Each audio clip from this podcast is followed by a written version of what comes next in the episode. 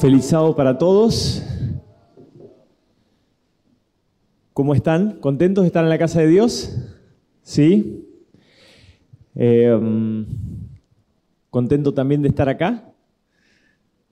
Después de, después de todo lo que pasó, decir que hace tiempo que uno no viene a algún lugar este, es una redundancia, digamos. Todos estuvimos sin tiempo a asistir a incluso a nuestras propias iglesias. Eh, pero siempre es este, un gusto poder, poder acompañarlos. En esta mañana los voy a invitar a reflexionar brevemente eh, en algo que justamente el contexto nos ha obligado a repensar.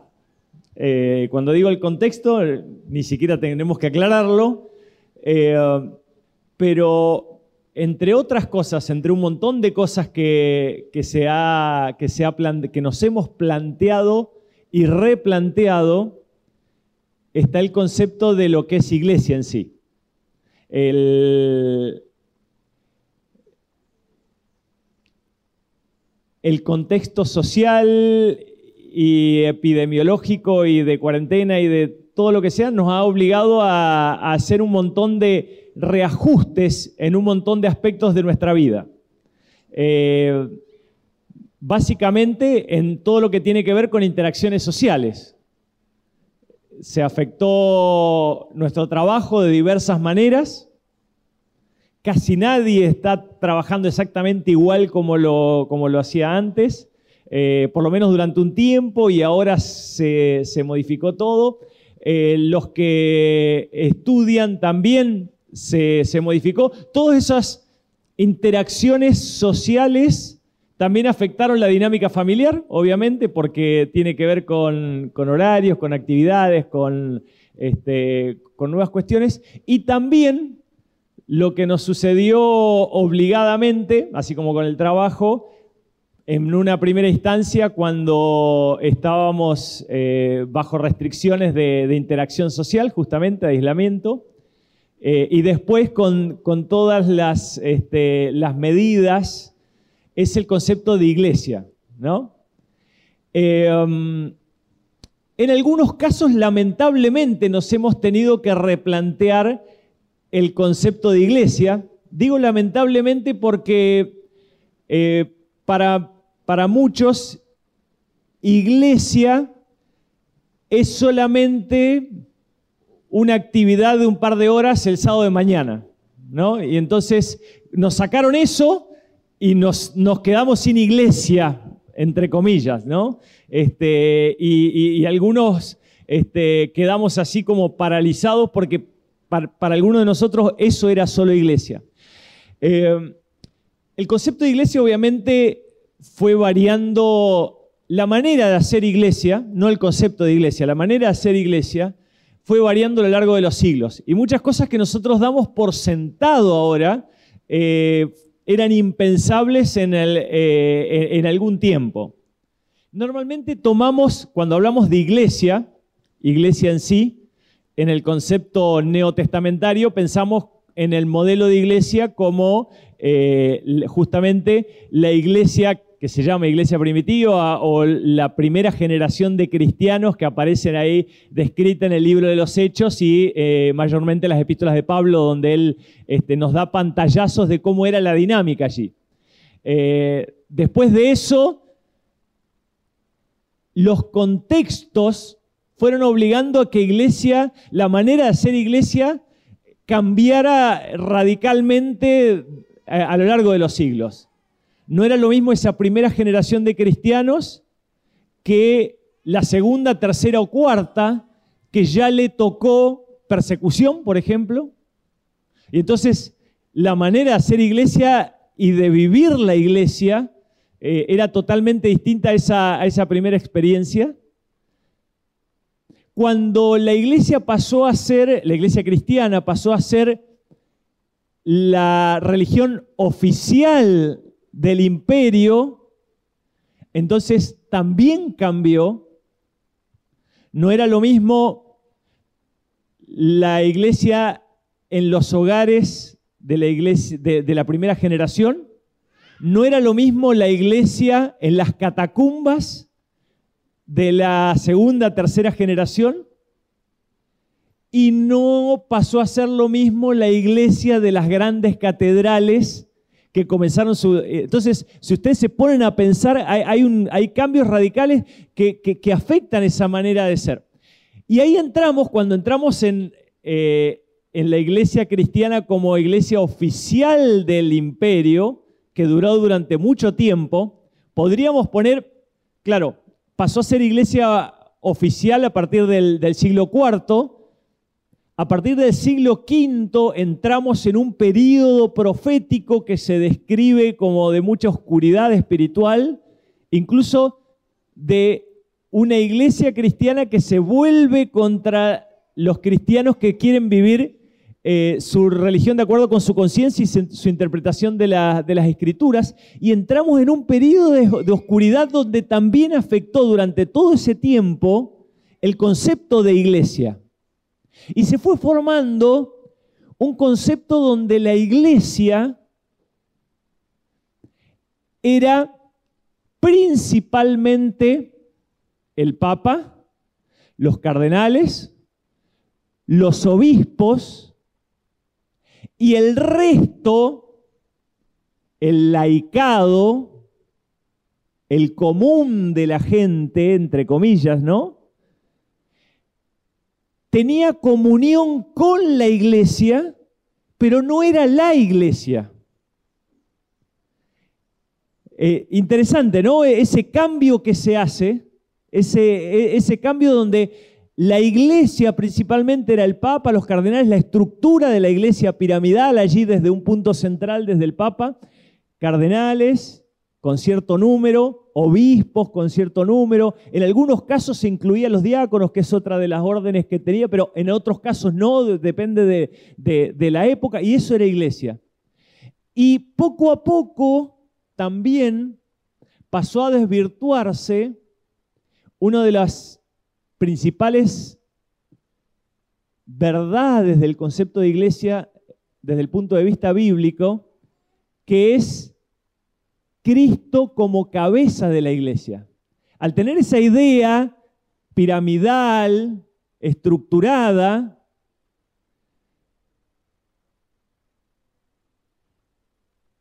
el Papa pasó a ser la cabeza de la iglesia Y de alguna manera Cristo, que bíblicamente lo vamos a ver un poquitito este, ahora, Cristo como cabeza de la iglesia pasó a un, segundo plano. Durante siglos fue así. Hasta tal punto era, era iglesia esa estructura organizada que solamente esa los que pertenecían a esa estructura tenían acceso a la Biblia, por ejemplo. La Biblia estaba prohibida. Conocemos esto, ¿no? Solamente estoy haciendo un repaso como para... Eh, la Biblia estaba prohibida que, el común de la gente, otra vez entre comillas, ¿no? Como se habla, común, laico es eso, común, ¿no? Este, entonces, por eso utilizo esa palabra, que, que el resto de las personas que tenían comunión con la iglesia no tuvieran acceso a la Biblia. Tampoco se predicaba explícitamente desde la Biblia, desde el púlpito. Había leccionarios, había sermonarios, había que estaban entre comillas basados en la Biblia, pero la Biblia no se abría desde, desde el púlpito. Y ahí comenzamos, y eso duró durante toda la Edad Media. Y ahí comenzamos poco a poco ese despertar que conocemos como, como la reforma. Y llega uno de los, de los primeros reformadores. Uno de los primeros reformadores. Y no es quizás el que ustedes estén pensando el inglés que tradujo la Biblia al idioma común, al inglés, ¿no? ¿Quién es, ¿Recuerdan quién fue ese reformador que Elena igual lo llama como el lucero de la reforma? ¿Quién? Wycliffe.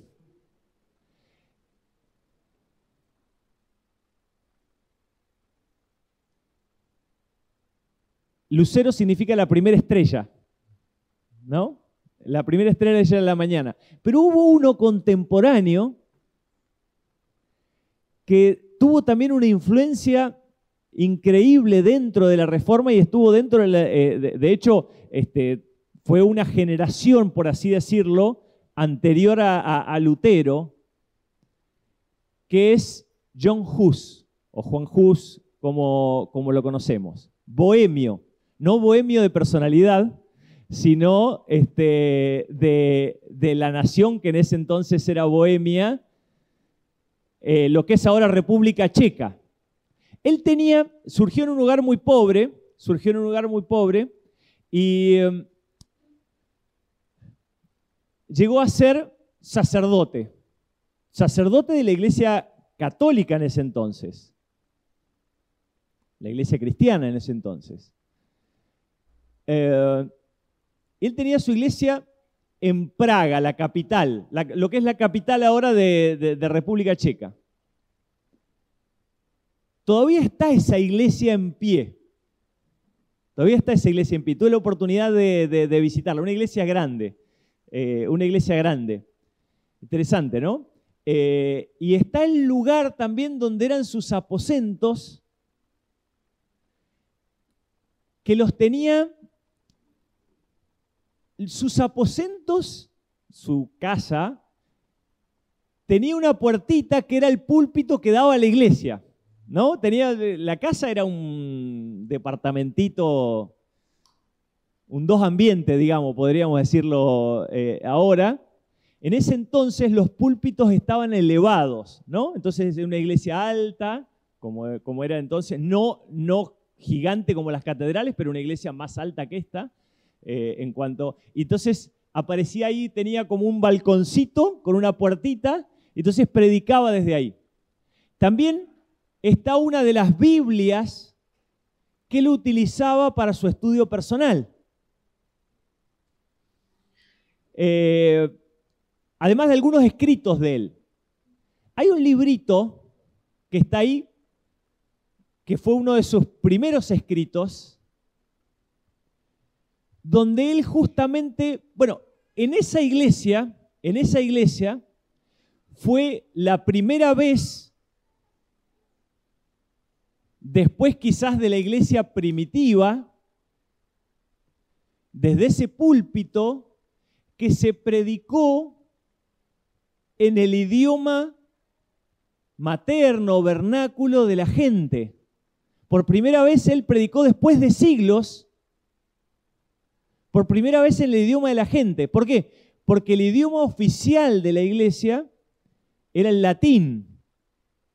Y eh, el único idioma en el que se cantaba, que se adoraba y que se predicaba era en el latín. Por primera vez después de siglos, él predicó un sermón en el idioma que la gente podía entender, porque el latín en algún momento pasó a ser el idioma de cierta élite. No todas las personas obviamente podían eh, tener acceso a eso. Y fíjense que había toda una serie de barreras para llegar al Evangelio. Y él se da cuenta y dice, no, acá tenemos que cambiar, tengo que predicar en un idioma que, la gente entienda. Y predicaba desde la Biblia en el idioma que las personas podían entenderlo. Él tiene uno de sus libritos, que fue uno de sus primeros libritos, donde justamente el punto central es esta idea de que no los papas, no los cardenales, no los obispos son cabeza de la iglesia, sino Cristo es cabeza de la iglesia. Jesús como cabeza de la iglesia. Y eso era una, una revolución en ese momento Tal revolución que cuando él continuó, siguió predicando estas verdades, porque esto tenía toda una serie de, eh, de consecuencias. La primera consecuencia, que nosotros conocemos muy bien porque es uno de los, eh, podríamos decir, el lema de la reforma es la justificación por la fe. Y la justificación por la fe en Cristo no es solamente la, en contraposición a una salvación por obras. En realidad eso era casi secundario en ese entonces. En ese entonces la salvación venía a través de la iglesia. La iglesia era sacramento, es decir, que transfiere gracia a la persona. Es decir, no había manera de llegar a ser salvo si no es a través de la iglesia, en el concepto de entonces. Y entonces, eh, la reforma lo que hace es un cambio y dice, en realidad no tenemos que mirar a la iglesia y a sus dirigentes para salvación, sino que hay salvación solamente en Cristo. Por esto esta idea de resaltar que Cristo es cabeza de la iglesia. Comenzó a traerle problemas esto hasta tal punto de que he juzgado una vez, dos veces. La tercera vez, donde ya era evidente que él no estaba dispuesto a retractarse de, de estas y otras ideas que se desprenden de la Biblia, he llevado el juicio final donde se lo condena.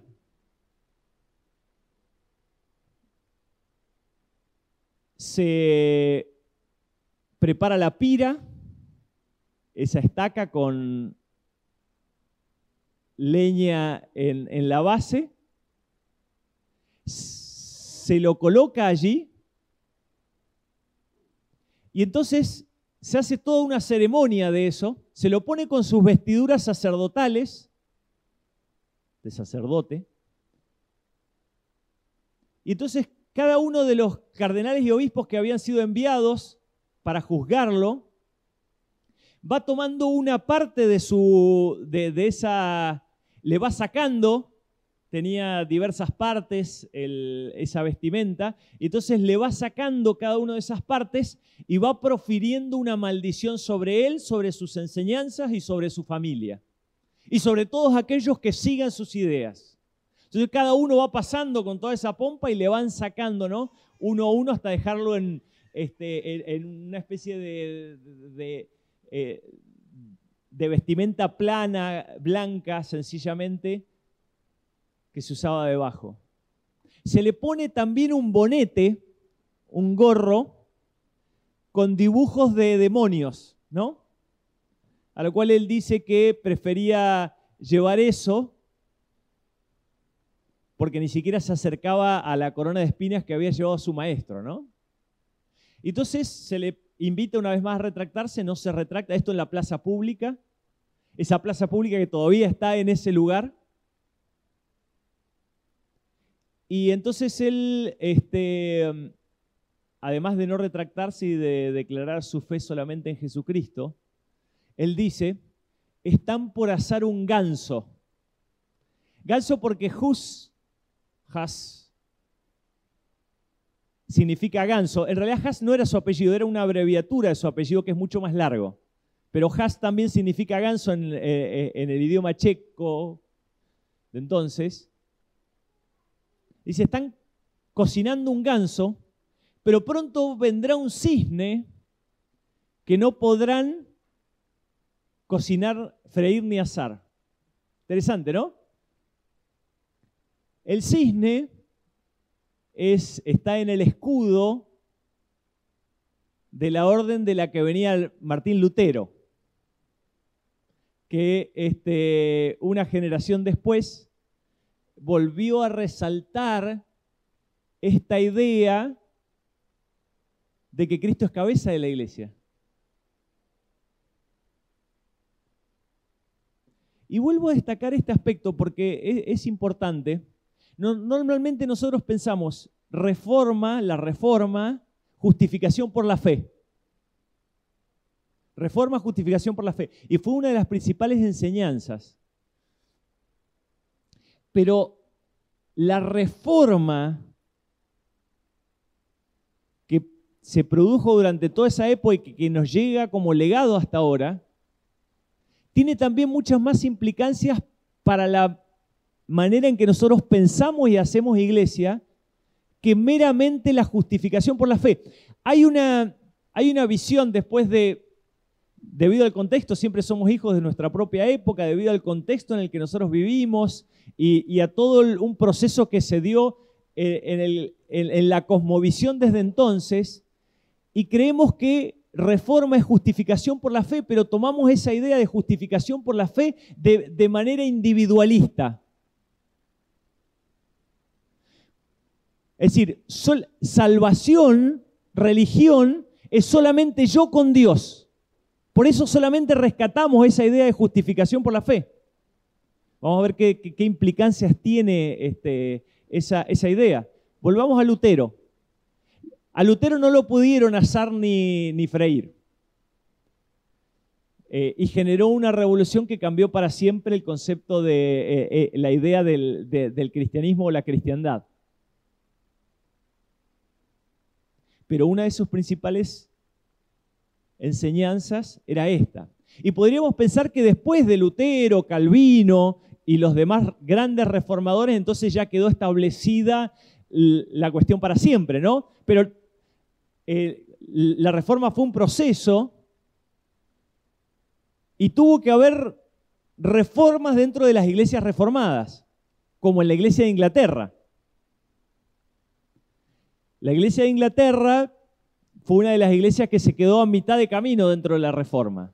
Quizás las que se quedó más a mitad de camino. Porque no dejó de ser una religión del Estado.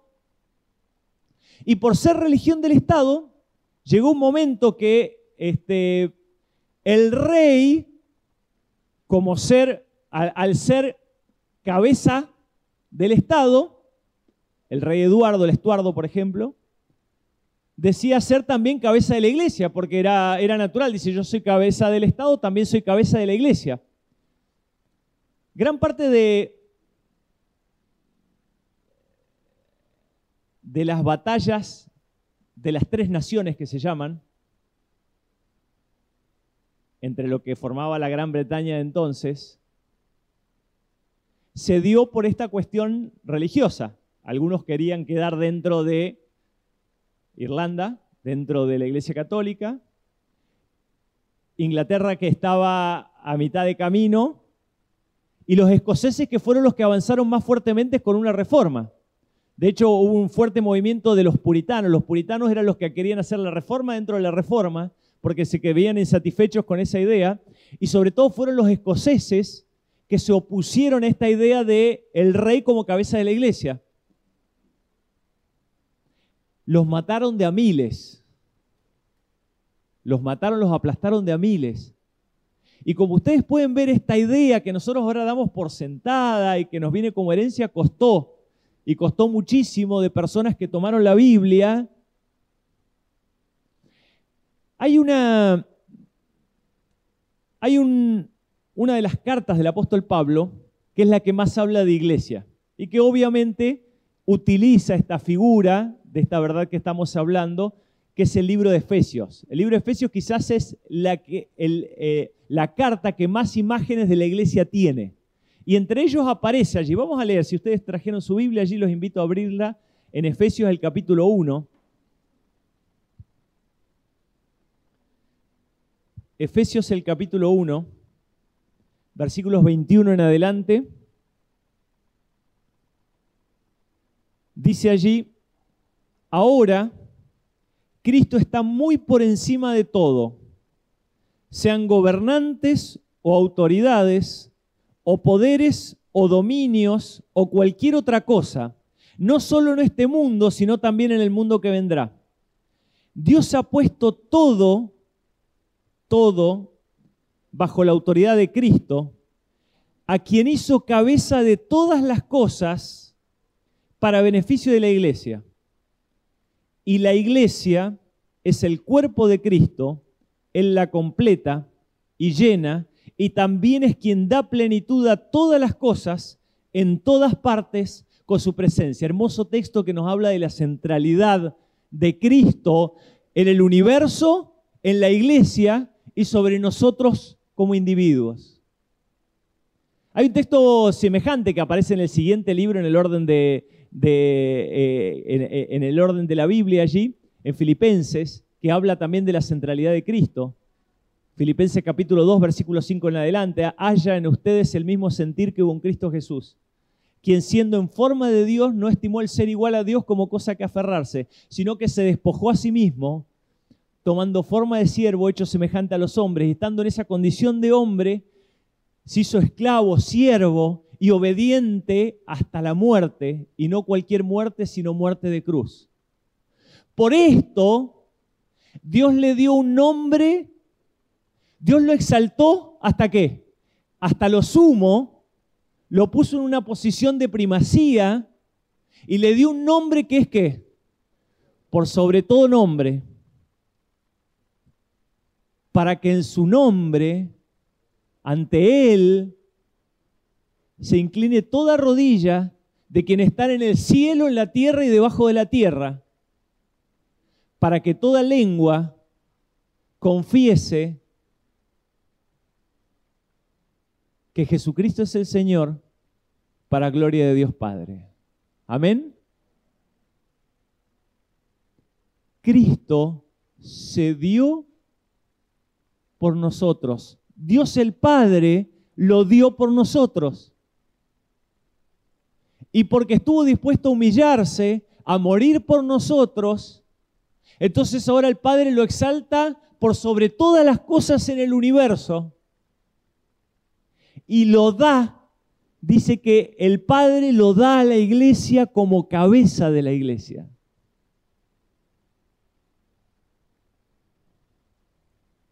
Pero esta verdad tiene su contraparte. Y es en esa contraparte que quisiera dedicarle unos versículos más allí de Efesios porque la verdad que costó tanto y que damos por sentado de que Cristo es cabeza de la iglesia, tiene la contraparte de que nosotros somos cuerpo de Cristo. Y ahí coloca, coloca nuestra salvación en un contexto comunitario y para seguir la imagen orgánico. Solo en Cristo hay salvación. Pero nosotros al pasar a ser los salvos de Cristo, pasamos a ser la iglesia de Cristo que es el cuerpo de Cristo. Esta idea la resalta el apóstol Pablo en, en Efesios, el capítulo 4. Dice allí, versículos 1 en adelante, por lo tanto yo, prisionero por servir al Señor, les suplico que lleven una vida digna del llamado que han recibido de Dios, porque en verdad han sido llamados. Y, aquí ya empieza esta, esta idea, porque justamente cuando dice han sido llamados, está haciendo referencia a la raíz etimológica de la palabra iglesia. La palabra iglesia significa los llamados a salir de. Esa es básicamente, podríamos decir, el, iglesia. Eclesía es eso, los llamados a salir de. Y nosotros muchas veces destacamos esta idea. ¿Llamados a salir de dónde? ¿De dónde? Del mundo. Llamados a salir del mundo, esa idea la utiliza eh, Jesús mismo en el sentido de que hay un príncipe de este mundo. ¿Quién es el príncipe de este mundo? Satanás.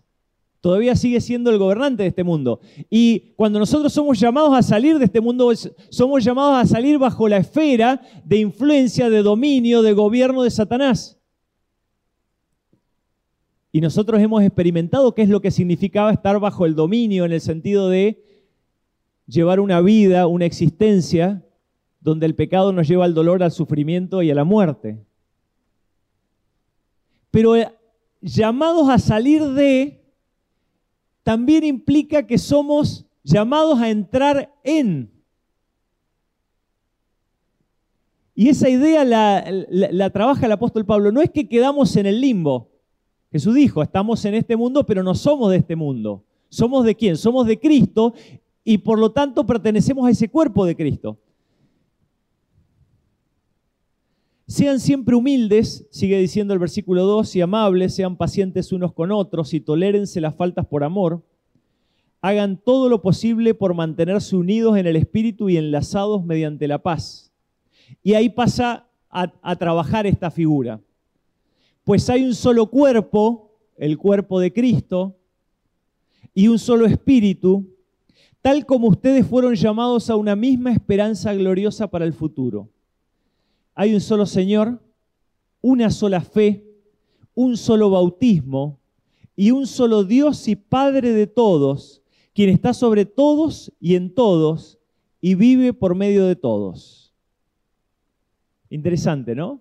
Y podríamos destacar, de hecho el apóstol Pablo nos da en este mismo texto ocho razones para la unidad y cuatro actitudes para mantener la unidad dentro del cuerpo de Cristo. No se preocupen, esos 12 puntos no lo vamos a, estudiar en esta, en esta mañana. Solamente lo menciono para que ustedes después vean las ocho razones para la unidad y eh, analicen y cuatro actitudes para mantener la unidad dentro del cuerpo de Cristo. Hay dos cosas, hay dos cosas que están unidas a la idea de Cristo como cabeza de la iglesia y nosotros como parte del cuerpo de Cristo. Cada vez que el apóstol Pablo menciona esta figura, esta metáfora de la iglesia como cuerpo de Cristo, hace énfasis en dos cosas específicas. En primer lugar, como en todo cuerpo, existe una unidad orgánica. Tenemos algunos médicos aquí. Unidad orgánica significa que hay una entidad que está compuesta de diversos qué. Si es orgánica, diversos qué. Órganos. Ahora, unidad orgánica significa que somos interdependientes unos de otros.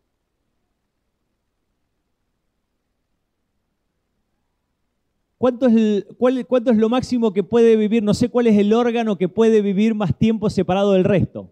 ¿Cuánto podría ser? Tenemos los médicos acá, no sé, para poner una... ¿Horas? Este, quizás un par de días con alguna, este, eh, con alguna ayuda externa. Somos interdependientes uno del otro. Y esto va en contra de la tendencia posmoderna, occidental, totalmente individualista, donde la religión es yo con Dios y se acabó. Ahí empieza y esa es la base. Sin Cristo no existe nada. Y eso tiene otra otra consecuencia también. Hemos hecho mucho énfasis, correcto, porque ahí empieza la idea de que la importancia de comenzar nuestro día con Dios en comunión con Jesús. Primera hora de la mañana, eh, pero a veces pensamos que eso es todo de la religión. Esa es una visión casi mística. Misticismo creció dentro del, eh, dentro del seno de la misma iglesia, donde una, es una religión aislada de los demás, donde toda interacción me lleva hacia otra, y entonces yo me aíslo y... En cambio, el apóstol Pablo nos habla de que nosotros cuando pasamos a ser de Cristo, pasamos a formar parte de ese cuerpo de Cristo y somos interdependientes unos de otros. ¿Cómo mantener esa unidad orgánica? Él lo dice en los versículos anteriores que los acabamos de leer. Perdónense las faltas unos a otros, sean humildes, sean... Hay toda una serie de, de cuestiones que debemos mantener para mantener esa unidad orgánica. Por eso decíamos hoy que iglesia es más que dos horas durante el sábado. iglesia es estar en esa comunicación interdependiente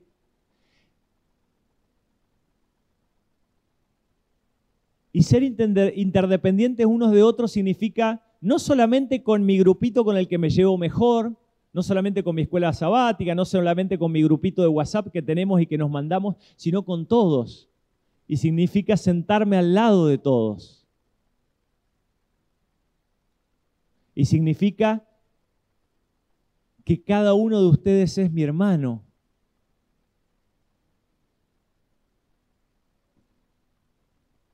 porque somos hermanos en Cristo.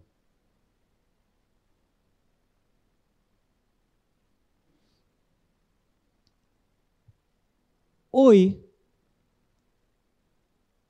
pareciera que ideas personales,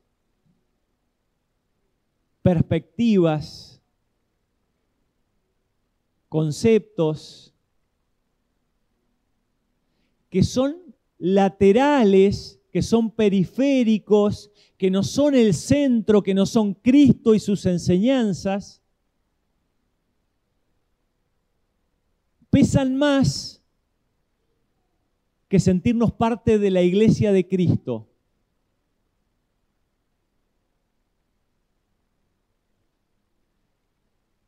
Y vemos gente que se ofende, voy a tocar un tema, ¿no? Y ya con solamente mencionarlo se les van a parar las antenas. Vacunas. Y, y hoy pareciera que de un lado del otro, que es un tema que divide a la sociedad y que divide políticamente y divide ideológicamente, y entonces estamos de un lado del otro y empezamos a, a discutir y a dirimir y y yo voy o no voy porque este dijo lo otro o porque dijo yo creo que hay que hacer esto, ¿ok? Y voy a decirte algo, yo tengo mi posición sobre el tema.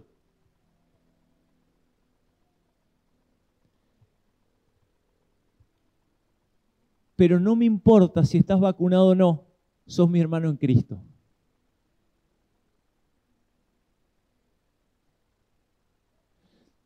A veces dejamos que cuestiones ideológicas, hay una, hay, normalmente en tiempos de crisis, en tiempos de crisis, sucede que la sociedad en general se polariza ideológicamente. Y a veces esas ideologías se meten dentro de la iglesia y hacen que nosotros perdamos la unidad orgánica que deberíamos tener en Cristo por cuestiones que son periféricas. dejemos nuestras ideas personales de lado. Y esto no estoy hablando de un tema que vive la sociedad, pero también puede ser con la manera, incluso con ideas acerca de cómo hacer iglesia. Yo creo que tenemos que hacer así, yo creo que tenemos que hacer así, yo creo que la música tiene que ser así, yo creo que la música tiene que ser así, yo creo que son cosas importantes que tenemos que dialogarlas, pero que a veces por ideas personales nosotros nos distanciamos y creamos una barrera para esa unidad orgánica de la iglesia. Estamos acá porque Cristo murió por nosotros. Y porque quiere llevarnos a todos juntos al cielo. Y si en ese proceso yo tengo que abandonar algunas ideas personales arraigadas, alguna hipersensibilidad. Hay un milagro que estaba repasando hace poquito. Jesús con la mujer sirofenicia, ¿recuerdan? O la mujer gentil, como dicen algunas otras versiones. Jesús va hacia el norte, lo que es el Líbano ahora, con, sus discípulos. Las pocas veces que Jesús iba hacia el norte, tenía una agenda especial para, para sus para, sus discípulos y también porque alguien lo estaba esperando. Y este era el caso, les enseñó dos cosas, una a los discípulos y otra cosa a una mujer que lo estaba esperando y se le acerca y le dice que tiene una hija muy enferma, que estaba incluso siendo este, de alguna manera atormentada por el enemigo. Y dice el relato bíblico que Jesús no le dirigió palabra.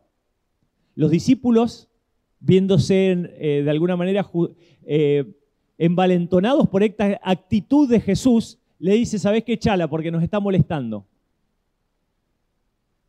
Los judíos, una casta especial, que no se juntaba con las otras naciones que vivían en, es cierto, en oscuridad, no solamente espiritual y moral, sino también cultural y social.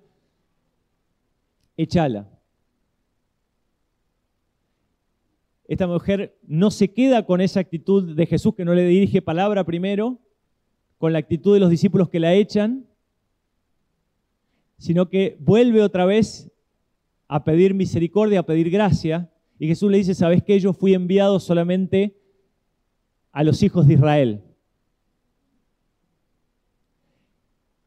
Y ante esa actitud, este, la mujer llaman tres, tres rechazos.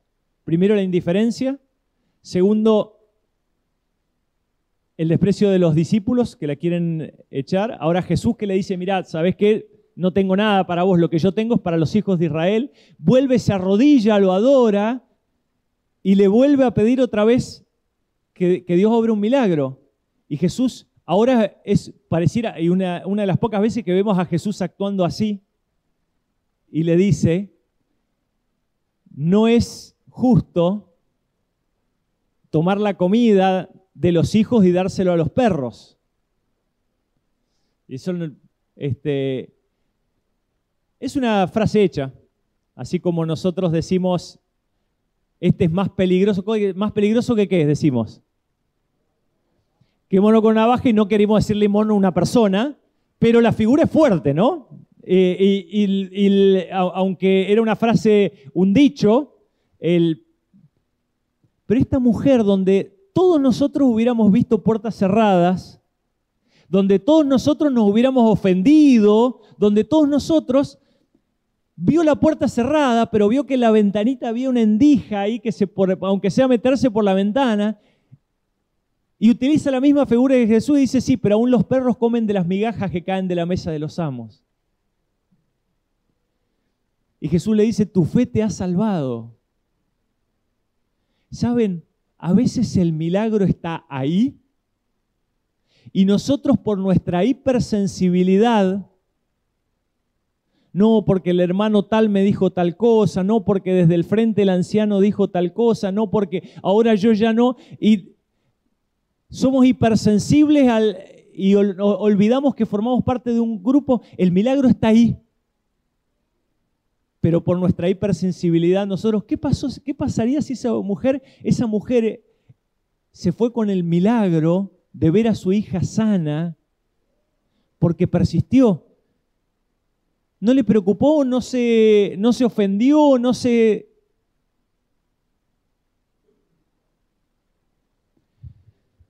Hay una idea más, y con esto cierro, porque dice que nosotros tenemos el somos un solo cuerpo, tenemos una sola cabeza, tenemos un solo espíritu, tenemos una sola fe, tenemos un solo bautismo y podríamos hablar de todos esos como razones para la unidad. Pero hay una más, y se las dejo con esto. No obstante, versículo 7, Él nos ha dado a cada uno de nosotros un don. Interesante, porque viene hablando de que somos un cuerpo, que tenemos un solo espíritu, y habla de un don.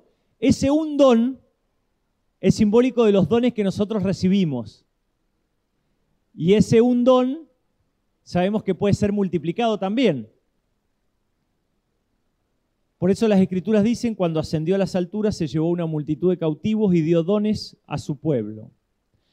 Y entonces el versículo 10 dice, y el que descendió, Jesús, es el mismo que ascendió por encima de todos los cielos a fin de llenar la totalidad del universo con su presencia. Ahora bien, Cristo dio los siguientes dones a la iglesia, los apóstoles, los profetas, los evangelistas y los pastores y maestros.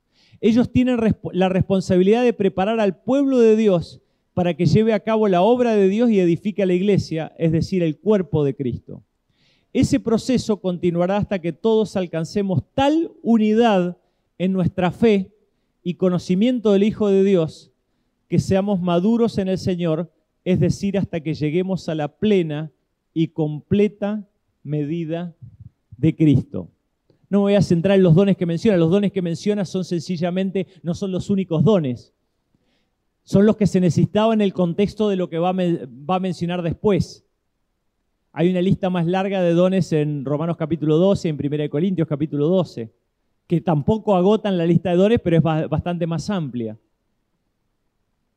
Esos dones son para la iglesia, para que por medio de la unidad y el conocimiento de Cristo lleguemos a la medida de la estatura de Cristo. La única manera de crecer en la, gracia es a través de Cristo, obviamente, por medio de Cristo. Sin Él no hay nada, pero también por medio de la unidad en el cuerpo de Cristo.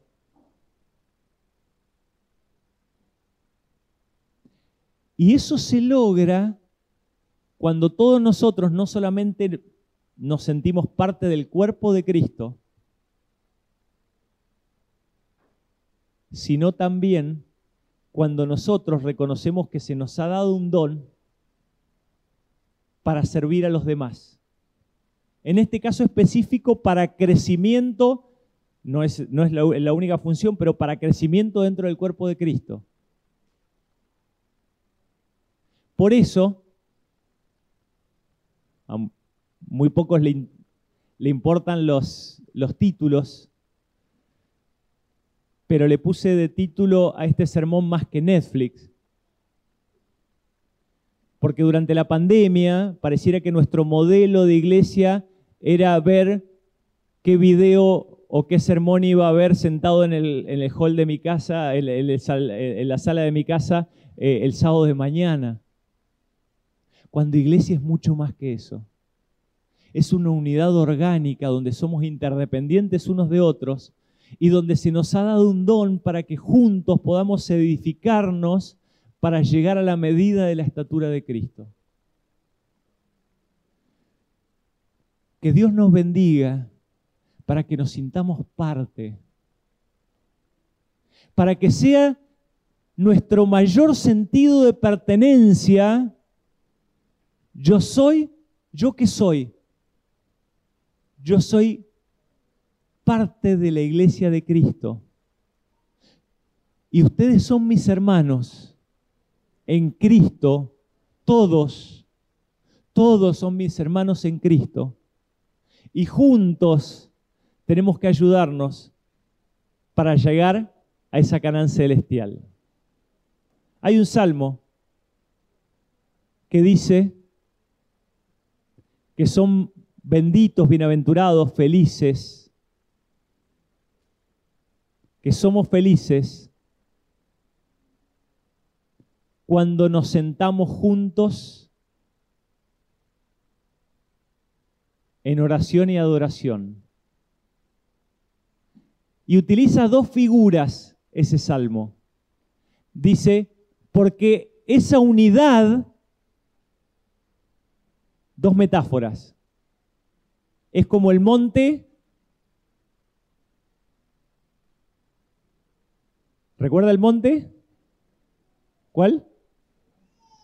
El monte Hebrón, donde Dios envía la lluvia, en realidad el rocío, que es una de las pocas fuentes de agua allí en el contexto de Israel. Y desde ese punto central, esa agua desciende para traer vida. O como el aceite en la barba de quién? De Aarón, que es colocada sobre la cabeza y que desciende allí, en esta unidad, es donde Dios da gracia y vida eterna. Es cuando nosotros estamos unidos en esa unidad orgánica, ayudándonos unos a otros,